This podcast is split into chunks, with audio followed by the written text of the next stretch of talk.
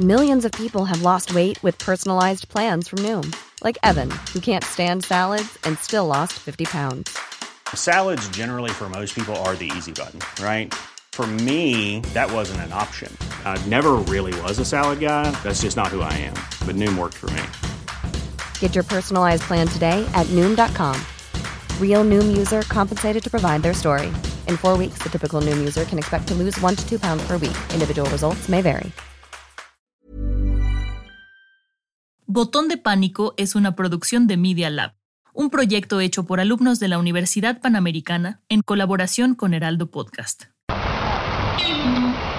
Estás escuchando Media Lab, transmitiendo desde la Universidad Panamericana, Campus Ciudad de México. Augusto Rodán, número 498, Insurgentes Miscual. Benito Juárez, 03920. Escuchas Media Lab. Por favor, no te vacunes, no por ahora. Información falsa, remedio falso. El dióxido de cloro. About COVID-19. La pandemia de noticias falsas. Outrageous fake news. Que México sea, después de Turquía, el país con más fake news en el mundo. Después de escuchar eso, ¿qué sientes? Bienvenidos a Botón de Pánico, donde analizamos, estudiamos y dialogamos sobre temas de interés de México y del mundo. Con este podcast buscamos no entrar en crisis, pero a la vez mantenernos informados porque es nuestra responsabilidad. Queremos evitar que tú oprimas el botón de pánico. Soy Fernanda Frisby y el día de hoy estoy con mi compañera Paola Benítez. Hola Pau, ¿cómo estás? Bien, ¿y tú Fer? Muy bien, oye, cuéntanos un poco sobre el episodio de hoy. Bueno, yo estoy muy emocionada porque vamos a platicar con Vic. ¿Cómo estás Vic? Bien, bien, gracias por invitarme. Perdón por cancelarles tantas veces, pero ya al fin estoy aquí. Pero se, Se logró, logró. justo.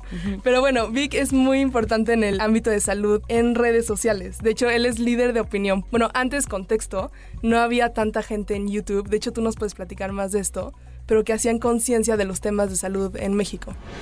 Bueno, yo siempre decía, siento que falta algo que se dedique a salud y medicina. Pero todo lo que veo, Puros doctores Viejitos. viejitos explicándote como cosas que la gente no entiende. Y que no vas a ver si no estás estudiando medicina. Y yo dije, y, o sea, yo pienso que falta alguien que haga eso.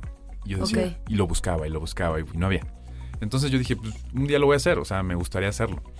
Empecé a estudiar primero a los creadores de contenido de, ese momento. Fue más o menos como en el 2015, 2016. Ujú, Ya tiene tiempo, ¿no?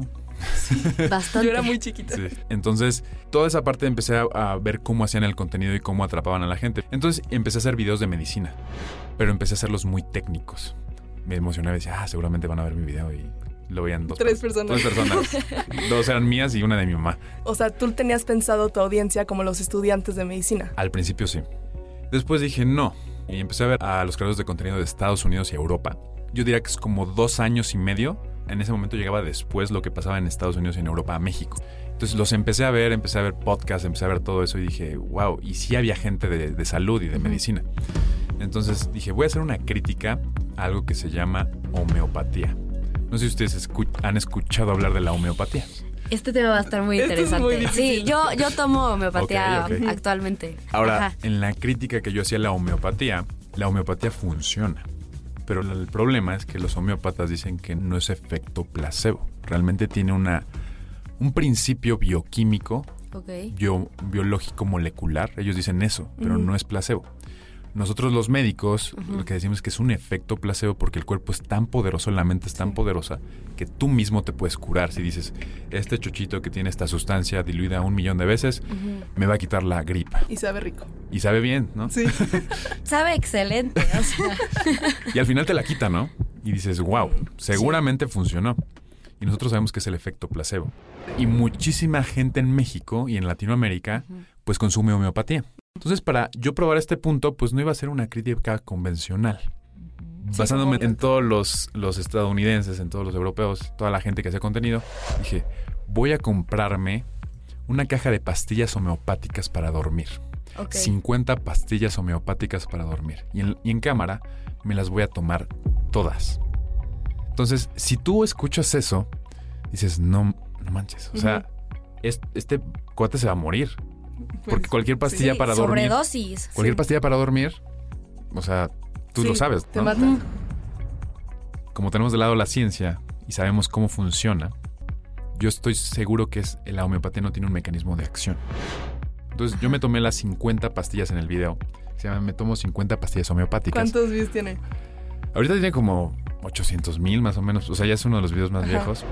Digo, en ese momento tuvo, imagínate, en el principio tuvo como 10 mil visitas, así de una semana a otra. Para mí era grande. muchísimo, era de tener tres visitas a tener 10 mil, imagínate. Y explicaba mientras me tomaba la, cada pastilla, a la, a la 12 estaba explicando por qué no funciona, a la, a la 24 estaba explicando quién, quién inventó la homeopatía, a la, a la 50 los, los estudios que refutaban la homeopatía. Entonces, como que la gente se, se enojó, se enojó muchísimo al ver el video la gente que creía en la homeopatía y por otra parte la gente que le da igual le encantó el video. Es muy entretenido. A mí me divierte. Yo sí, Sí, vería eso. empezó la controversia. Sí. O sea, ajá. Y de Entonces- hecho es eso, controversy sells. Totalmente, totalmente. Entonces yo entendí eso. Todo el contenido que tienes que hacer hoy en día, y obviamente cada vez se va transformando. Hoy tenemos nada más 15, 60 segundos como en TikTok para atraer la atención de la gente. En ese momento teníamos más tiempo, hoy tenemos menos. Entonces entendí que hay que hacer una estrategia de remix, ¿no? Sí. Las, las cosas que son aburridas o las cosas que son este, muy académicas, si nosotros vemos un concepto entretenido y lo mezclamos y hacemos como un remix, porque todo existe ya, no podemos inventar casi nada. Pero hacemos un remix, creamos algo nuevo. Entonces ahí entendí que esa era la técnica y empecé a hacer videos de eso. Pero ¿cómo le haces, ya que conseguiste como, ok, esto le gusta a la gente, ¿cómo le haces para no cruzar la delgada línea entre lo divertido y la desinformación? Ok, muy buena pregunta. De hecho, nunca me han preguntado eso en, en los podcasts. Hay una, una línea muy delgada entre eso y la desinformación. De hecho, lo más atractivo para la gente es lo sensacional, no lo sensacionalista. Ok. Cuando vemos algo que decimos, órale, esto está cañón, este, esta cosa te va a curar el cáncer con dos gotitas, decimos, obviamente te atrae la atención, pero no quiere decir que sea real. Yo les digo a los creadores de contenido, y hay muchos médicos que hacen contenido hoy en día, y he dado conferencias y, y me dicen, ¿cómo hacemos esto? Hay que aprender de los charlatanes la forma de atraer la atención del público.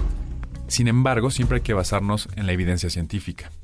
Y si nunca cruzamos la línea de la evidencia científica, hagamos lo que hagamos, siempre vamos a estar en lo correcto dentro de los parámetros en ese momento, porque después la evidencia científica se puede refutar por otros nuevos estudios, porque no es perfecta. Porque lo que decimos hoy en día, igual en 20 años no va a ser lo mismo. Pero es una forma de medición, la ciencia es lo más, la metodología más exacta que tenemos hoy, aunque estamos conscientes que no es perfecta. Ok. Entonces tratamos de que siempre sea bajo esos estándares de metodología. Pero para eso necesitas muchísima creatividad. Necesita mucho, uno, ingenio y otro que sepas como, ok, tengo una responsabilidad como creador de contenido porque la gente te va a escribir de regreso. ¿Tú cómo balanceas el tiempo para contestar, informar bien y no crear más conflicto? Porque se te puede ir una palabra y ya desinformaste. Totalmente. De hecho, tener seguidores o tener eh, vistas o tener este tipo de audiencia constantemente puede ser un artefacto de cambio en la sociedad o un arma. Y eso es lo que tienen que estar conscientes muchos, muchas personas, sobre todo ustedes, por ejemplo, que tienen ahorita un, un programa, ¿no? Sí. Que, Ujú. que probablemente mucha gente lo va a escuchar. Entonces, ustedes en sus manos tienen el destino de mucha gente. Entonces tienen que ser responsables con eso. Yo siempre, al momento de hacer un contenido, al momento de dar una conferencia, al momento de dar una clase por Zoom, tengo entendido que tengo esa responsabilidad. No soy perfecto, me he equivocado. Todos nos Todos. hemos equivocado, pero trato de que sea lo más eh, pegado, como digo, a la, a la, A la metodología. a metodología, a la ci- evidencia científica. Si estoy pegado a eso, Sí. es como, ya es mi dogma. O sea, yo puedo decir eso, igual no te puede parecer, pero ve los estudios científicos, ve lo que dicen millones de científicos, vas a decir que estoy mal, no lo estoy inventando yo. Exacto. Y por ejemplo, al hacer una búsqueda en internet, o sea, yo como persona de 21 años que dice como, "Mm, pues a ver, o sea, quiero ver qué me está pasando, ¿no? Siento tales síntomas y los busco en internet como, este, a ver, tengo dolor de cabeza y de alguna forma mi médico no, o sea, de alguna forma mi médico tampoco me está entendiendo. Y yo recurro a internet como medio de información. ¿En qué punto crees que empieza la desinformación? Ok, Internet es un mar enorme de información, ¿no? De hecho, hoy en día estamos, hay un término que se llama, estamos infoxicados. Es- Es una palabra que no existe, sí, sí, sí, está nice. pero buscas cualquier cosa y hay mil respuestas para esa cosa que buscaste. Y te asustan. Exacto. Y en medicina todavía más. Entonces, volviendo a lo que buscas, por ejemplo, me duele la cabeza. Todo lo que salga es probable que sí lo puedas tener. Entonces tú pones me duele la cabeza, no sé si ustedes lo han puesto Sí. en, en Google. Y las primeras opciones es como, ah, bueno, dolor de cabeza es por vasoespasmo, por un tumor cerebral, por, por cáncer. Te vas a morir mañana. Por deshidratación. Y hay 118 este, opciones para elegir cuál es la real. Sí. No estoy diciendo que estén mal, sin embargo, no hay como una guía. Por lo mismo, es muy arriesgado estar buscando co- cómo tus Claro. síntomas y todo lo hemos hecho. Y es imposible luchar contra eso hoy en día. De hecho, Google empezó a crear un software para que hubiera menos fake news, hubiera menos este tipo de cosas en todo lo del COVID. Sí. Cuando empezó toda la pandemia del COVID. Que fue muy controversial. Hay asociaciones de la UNESCO que se llama Chequeo, Chequeo, no me acuerdo cómo se llama, pero trabajé con ellos. Imagínate, no me acuerdo y trabajé con ellos. Que no salga. que querían hacer este tipo de softwares para que no pasara precisamente lo que tú me estás preguntando. One size fits all seems like a good idea for clothes until you try them on. Same goes for healthcare. That's why United Healthcare offers flexible, budget friendly coverage for medical, vision, dental, and more. Learn more at uh1.com. Planning for your next trip? Elevate your travel style with Quince. Quince has all the jet setting essentials you'll want for your next getaway, like European linen, premium luggage options, buttery soft Italian leather bags, and so much more. And it's all priced at 50 to 80% less than similar brands. Plus, Quince only works with factories that use safe and ethical manufacturing practices. Pack your bags with high-quality essentials you'll be wearing for vacations to come with Quince. Go to quince.com slash trip for free shipping and 365-day returns. Sí. que, que se desviara totalmente las cosas. Porque, por ejemplo, ponías COVID y te aparecía, no sé, hay una actriz que se llama Patricia Navidad que decía que el COVID era algo creado por, por los gobiernos y que el 5G y muchas cosas así. Justo en México decían que las antenas. Las antenas y todo eso, que no estamos seguros, ¿no? O sea, pero realmente no hay, no hay estudios No hay científicos, evidencia, no hay evidencia científica que diga eso. Entonces, mucha gente se iba por la desinformación. Entonces, esa iniciativa de software no la hizo Google, pero sí la hizo Twitter y la hizo Instagram. Entonces, creo que funcionó de cierta manera. Pero le hicieron como respuesta a la crisis de Trump. Sí. O sea, fue como, ok, esto es desinformación, vamos a ponerle una etiqueta abajo. Ahora, Trump es un tema muy interesante. Trump Muy fuerte. se pasó, se pasó, porque dijo muchísimas cosas que venían desde lo que él creía, ¿no? O sea, ya en la parte política, pues yo respeto y todo lo que quieran, pero ya cuando él se mete en la parte médica y Sí, empieza a hablar, pues obviamente tenían que hacer algo, ¿no? Entonces, creo que esta parte yo creo que se ha podido modular a través del tiempo. Pero tú cómo ves ahorita con la segunda ola, ¿cuáles son las mayores amenazas de desinformación? ¿Y cómo te gustaría a ti empezar a concientizar de eso? Mira, yo creo que afortunadamente hoy en día los, los jóvenes en México ya están muchísimo más informados que lo que estaban hace dos años. Y Cuando, que los adultos. y que los adultos Sí. incluso.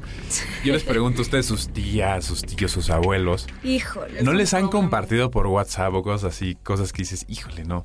Tú ya lo sabes, pero ya lo padre es que ya saben discernir, ¿no? La mayoría de, como de la generación que nació entre los 90s, 2000 sabe discernir que esos son fake news. Entonces, hoy en día hay, hay más discernimiento de ese tipo de cosas. Obviamente sigue habiendo. Ahora, no nada más hay eso, hay, como les decía, está infoxicado cada persona. Yo creo que la forma de, de evitar todo ese tipo de conductas de fake news debe ser entre las industrias privadas, o sea, los dueños de las redes sociales, ahora que Elon Musk es dueño de Twitter, Sí. o Qué peligro. como hacer un partnership con los gobiernos Sí. y decir, vamos a modular cierto tipo de información que pueda dañar a la salud. Ujú. Más no de información ideológica. Sí. Que dices, eso tal vez pues no le haría daño a nadie. Pero lo que sí le hace daño a la gente es hablar mal de las vacunas. Tú puedes hacer lo que tú quieras, pero vacúnate. Tendrían que ver qué sí y qué no. Pero el tema es que para que la gente acepte esas medidas es muy controversial. Pon tu Google. Cuando empezó a hacer este software para combatir las fake news del COVID, la gente empezó a decir, no, Google está censurando del COVID. Sí. Entonces se pasaban a otros buscadores, pero decían que era como un complot. Entonces digo, siempre, siempre hay gente que hace esto. Siempre hay controversia. Eso siempre va a estar. Justo también es aprender hasta dónde llega la libertad, hasta dónde se cruza esa pequeña línea de lo peligroso y lo que no puede pasar nada. Porque igual llegamos a un punto que la información falsa cambió nuestra conducta por muchísimo tiempo. O sea, no sé cuánto tiempo mi mamá desinfectó el súper. O sea, puso su tapete Mi mamá también. sanitizante de zapatos para que realmente el COVID no llegara a nuestras casas. Y ok, no estoy juzgando y no, y no digo que no funcione, pero al final fueron conductas creadas gracias a la información que se leía, que se enviaba. O sea, y eso chance no es algo peligroso. Pero lo que decían de que tómate un shot de cloro para que... Justo. Y entre broma y broma, pero al final llega un punto donde realmente puede ser riesgoso por la educación, por quién le llega al público. Puede ser de tres años. Y con menos educación. Ajá, menos educación. Imagínate a un niñito de seis años que le digas eso. Es que todos estamos expuestos a eso que tú dices. O sea, dices, mi mamá hacía esto. También mi mamá, o sea. Sí. Y, es un problema. Y somos familia es de médicos. familia o sea, justo. y, y dices, sí, está, está cañón. Pero precisamente para ese tipo de cosas que ya tomar shots de cloro o ya cosas que dices van a poner en peligro tu salud, sí Ujú. deberían regularlo. Mucha gente no estará de acuerdo conmigo, mucha gente dirá, tú no puedes regular lo que se expresa en internet. Pero el problema es cuando afecta a la salud. Ese es el problema. Entonces, me gustaría que hubiera un comité, algo así de dentro de cada red social, de cada empresa privada de las redes sociales que pudiera discutir ese tipo de cosas, poder reformar algo y llegar a un punto medio. Déjenme decirle, no sé si ustedes han visto fenómenos de extremismo en redes sociales. También. Dentro de su generación también Sí. me he visto que digo, órale. o sea, También. me impresiona. Y la ¿no? polarización. Pero una polar- o sea, pero cañona y se ve, no sé si ustedes la han sentido. ¿no? Claro sí, sí. muy fuerte. Y las cámaras de eco. Y, hoy, también. y hoy están más preparados, ¿no? Ambos Sí. lados están más preparados y tienen argumentos más fuertes. E incluso podrían ser más agresivos, ¿no? Discutiendo ese tipo de cosas. Híjole, no sé, ¿no? Pero Sí. ojalá se pudiera modular para el bien de la salud, por lo menos que es mi área, modular ese tipo de cosas, ¿no? ¿Cómo le haces para nivelar los ataques en redes sociales, el estrés que provoca, las ganas de decir, ya, dejo esto y adiós, con lo que a ti te apasiona, que es la medicina, que es ver a los pacientes bien? ¿Tú cómo pones eso en balance? Yo creo que al principio me costaba mucho trabajo. Normalmente, la gente cuando empieza a ver mucha retroalimentación negativa de lo que haga, deja eso. Ya no voy a hacer esto. Dentro de medicina estaba muy mal visto todo lo de las redes sociales. Y dentro del mundo de las redes sociales era de burlarse de la gente con trabajos convencionales, ¿no? Mm. Entonces yo era de, este, de esta parte de los dos mundos. Imagínate, en, en- en- en el hospital pues veía así de que, no sé, algún influencer que es muy conocido, en un lado lo, lo criticaban mucho y por otro lado era mi amigo, ¿no? Entonces, todo el tiempo eran críticas de ambos lados. Porque del otro lado, muchos influencers pues se la, la pasaban antes pues en fiestas. Realmente era un, un gastadero de dinero en fiestas, pérdida de tiempo en muchas cosas. Y yo estaba en ese ambiente también. Y por otro lado, mis compañeros, pues era de estudiar, estudiar, estudiar. Entonces, cuando yo empecé a crecer todo esto, pues al principio me costó mucho trabajo, pero me fui ac- acostumbrando y adaptando y dije, en, en algún momento estos dos mundos se van a conectar, porque no están conectados, pero se van a conectar. Hoy en día ya son necesarios, hoy en día todos los médicos tienen redes sociales, todos los médicos. Tú ya ves en TikTok que hay cosas de médicos, ¿sabes? Como antes ni pensarlo. Creo que es- fue una transición, sí me afectaba, sobre todo porque imagínate, toda mi familia son médicos. Sí. Y me decían, ¿qué es eso? ¿No? Híjole, ¿Qué el abuelito en la Ajá. cena familiar de Ajá. que... mm, O sea, mi abuelo hematólogo, mi papá cardiólogo. sí. Y íbamos a los congresos y, ah, los congresos y la medicina y es como mucho de jerarquías. Pero luego se empezaban a dar cuenta que en los congresos me saludaban más a mí, a un chamaquillo de 24 años, 25, decían, ah, mira, Víctor, ¿cómo estás, Víctor? Y los grandes doctores de Francia, de todos, y decían, ¿por qué te conocen? Por las redes sociales. Entonces empezaron a ver que no era tan malo, era una transición nada más de la medicina. Hoy en día creo que es el mejor momento para estar en los dos lados. Y dije, "Eh, algún día va a llegar este momento y ya llegó. Entonces, Excelente. creo que ya. Oye, pero en este panorama de lo que está pasando con el COVID, ¿qué te gustaría hacer de aquí a un año para atender la crisis que vemos con la gente y la desinformación en México, sobre todo, y en Latinoamérica? Pues me gustaría trabajar con la Secretaría de Salud. Creo que la Secretaría de Salud en México está muy arcaica en su forma de comunicar las cosas. Cuando fue la pandemia del COVID, había una persona que estaba encargada de hacer conferencias todas las noches acerca del COVID. Salieron memes, salieron y desinformación. Primero decían que los cubrebocas sí servían, después decían que no servían, lo que sí servían, lo que no servían, lo que sí servían. Entonces, ese tipo de comunicación no está bien llevada. Su intención era buena, lo entiendo, pero no fue una buena planificación. Ellos creían que era muy fácil comunicarlo. Entonces usaban los medios convencionales como la televisión, radio, para hacerlo y las redes sociales lo hacían como querían verse cool haciendo, ah, mira, este, en el IMSS vamos a... Me acuerdo que la cuenta del IMSS publicaba memes de COVID, daba cringe, o sea, yo decía, no manches. Y el TikTok. ¿Y ¿Han visto el, TikTok del IMSS? no. horrible. No. no lo vean. Sugerencia a, lo que, a los que nos estén escuchando, por favor, no, se metan esas cosas. Siento que desde las redes sociales, porque los niños ya ven TikTok, la salud se tiene que enseñar desde ahí. Y no, no, algo aburrido, sino realmente con series. Imagínate hacer una serie con la producción de Netflix para explicar muchas enfermedades que la haga la Secretaría de Salud de México. O sea, tiene el dinero para hacerlo. O imagínate que les vendas, no sé, videojuegos a los niños con buenas gráficas y hagas videojuegos para que ellos entiendan cómo cuidar su salud y cómo cuidar su futuro. Entonces imagínate hacer esas estrategias que funcionarían hoy en día. Me encantaría, y si la Secretaría de Salud está viendo esto, me encantaría ser asesor para ellos. Ponerse a estudiar, ¿no? Ponerse a ver, porque es, una, es hacer tu tarea, ¿no? Como comunicólogos, como tienen que analizar lo que está funcionando. Yo no soy comunicólogo, yo la, verdad los, los admiro mucho, los comunicólogos, porque digo, son los únicos que te pueden hacer cambiar tu ideología, no otra carrera. Entonces, tiene una gran responsabilidad yo soy comunicólogo frustrado, soy médico, pero soy comunicólogo frustrado. Entonces, creo que ahí está la, clave para la Secretaría de Salud. A mí me encantaría que hicieran eso. Sí, es una muy buena idea. Pues al final yo creo que con lo que me quedo es que la comunicación y la medicina se pueden juntar. O sea, se juntaron. Si no están unidas, pues hasta se muere la gente. O sea, por la desinformación. Sí. Pero bueno, muchísimas gracias por venir. La verdad estuvo muy buena la plática. Igual gracias a todos los que nos están escuchando. Nos vemos la próxima semana. ¿Dónde te pueden encontrar en redes? Es Dr. Vic o Dr. Vic Oficial, como lo busquen en cualquier red social. Perfecto. A nosotros nos pueden encontrar como Botón de Pánico en Twitter, en Facebook y en Instagram. Y ahí subimos recursos, igual que Vic nos va a compartir páginas para combatir la desinformación. Y si tienes algo que quieras buscar, que estés confiado en que la información que vas a adquirir va a ser verídica. Exacto. Les dejamos igual todos los links de lo que platicamos, autores, videos en los comentarios. Y, muchas gracias por acompañarnos. Media Lab. Experiencias auditivas y visuales.